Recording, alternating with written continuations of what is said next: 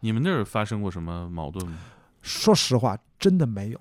这就是我觉得很神奇的地方。我以前做了巨大的心理建设，我会 等着劝架呢，是吧？对，但是啊我给你讲点八卦啊，就是嗯呃小八卦，就我们船上有谈恋爱的，啊，结婚了，居然哦，里边一男一女，对，我操，谢谢啊，哎，这个思维很前沿啊，外国人嘛，不好说啊这个。然后呢啊，主角之一是个中国人啊，这个我就不好八卦了，因为这啊个一查能查出来。我们但是很祝福他们，很祝福他们。但是我要说的是，我们虽然之前呢，呃，宋坤就是我们中国目前唯一一个完成克里伯业余赛的一个女生，叫宋坤，也是我们啊青岛人。嗯呃然后呢，宋坤跟我讲，他们有一种说法叫 Clipper Baby。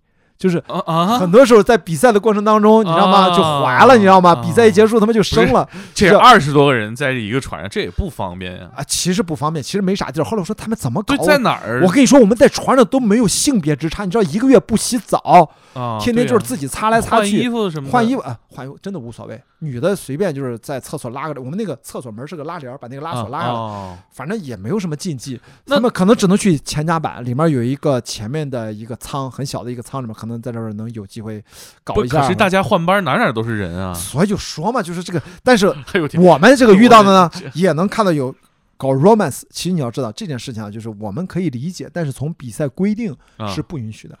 为什么？这比赛规定怎么写？不允许发生性呃关系吗？在船上？我我如果我没有仔细看，如果我印象当中应该是有的，啊但是为什么大家从人性上也能理解？呃，说实话，我是不太能理解，我是没有任何欲望，因为我只对你多想活下来难。受啊！这地儿不是我只你你去，因为是这样，我猜我是在认真的比赛，我觉得我没有任何一多一分的体力和精力去想别的事儿，就是作为男性啊。你除了正常的，比如说这睡眠的可能会有那个啊正常的呃性呃勃起啊，嗯这这这睡早上起来就之外，你这没有这个想法这。事儿高低是享受，这环境实在太差。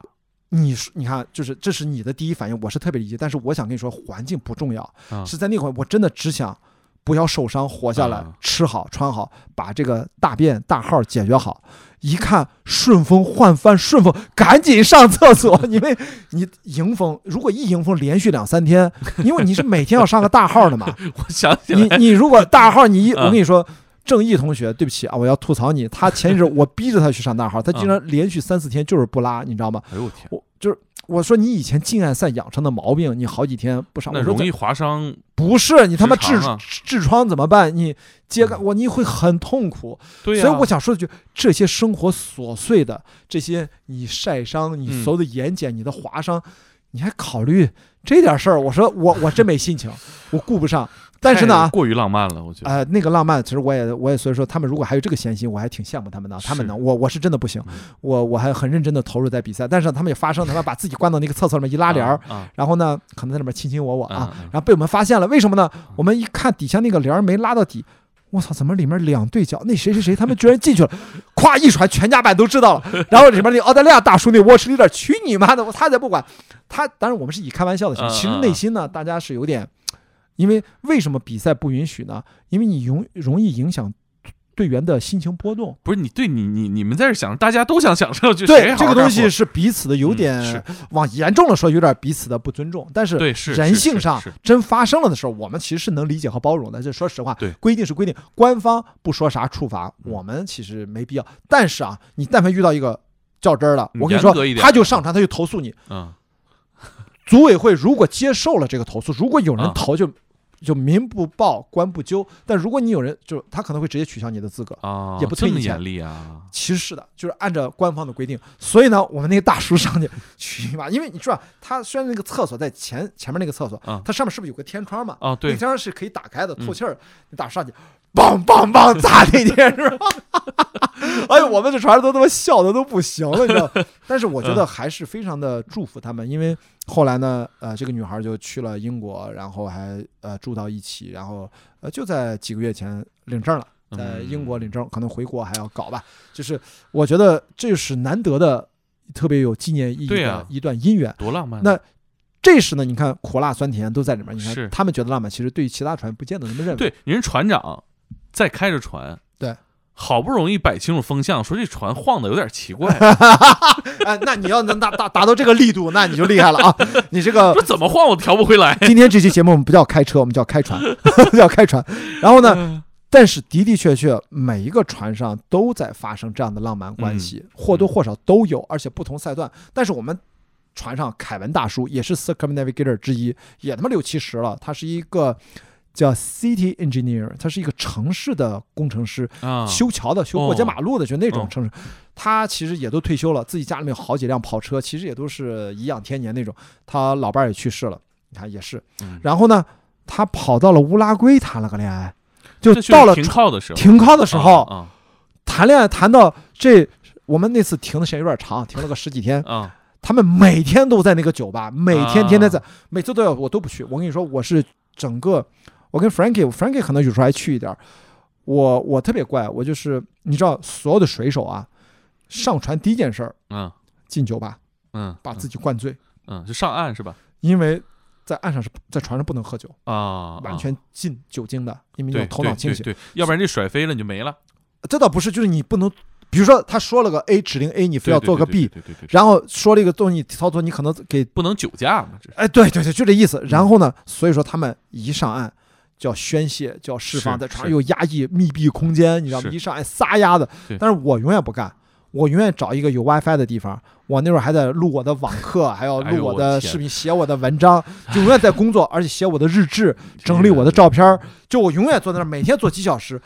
我操，我的所有的传说嗯，雅迪，you are weird，你说你是个怪胎。对呀，你怪胎就是你不来享受，你就在工作。我说不是，我说我说 it's my job，就是我真的我还跟他说这是我的 job，就是嗯我说实话，我真的我是青岛市政府派我来，不是让我来吃喝玩乐的，不是，对吧但你这个禁欲水手这个人设是是是挺禁欲系？的，真的挺禁欲系的。这一回半年回来了，就是克制自己的一些娱乐。啊，对对对对对，这个这个呃，是不是后来女朋友就没了嘛？对吧 不是，我觉得这也是这个航海家水手的宿命嘛。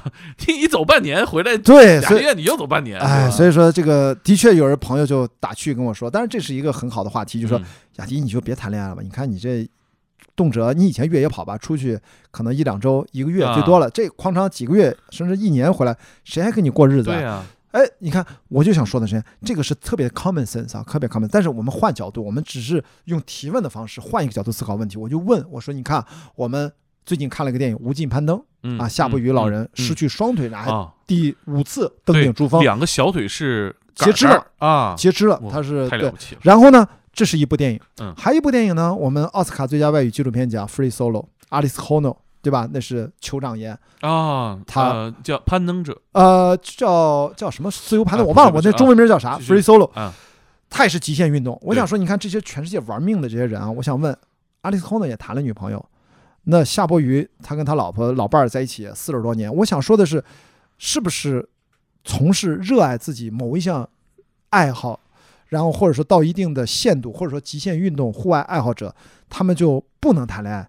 或者说不配拥有家庭，不能拥有爱情？我说真的是这样吗？从这个角度一问，大家就会觉得。哦，不会不会，也可以嘛，对吧？对，也你找对你你就可以这样，你的 Tinder 上面就写了，最多谈半年，啊半年后我要哎，出海。我说我是用过 Tinder，但是那是我离婚之后我还用过一阵，我觉得 Tinder 挺好的，我认识在上面认识了一些朋友啊一些朋友，一些一些不要社不要很交软件嘛，没有没有很多没有很多，但是我觉得蛮好的。关于这个 date 的问题，那是另外一个话题啊，那说偏了。反正说所以说回来，我说其实还是可以的，因为只是你要能不能遇到。呃是，对的那个人理解的，或者说大家能够啊、不能说志同道合那么俗的词儿吧，嗯但是能够共同往前前行的人。但是就我目前来看，反正现在是不是也谈恋爱嘛，这不也也谈了一年了，所以说，呃，这次再出发之前，我也会跟他去多去聊分分手。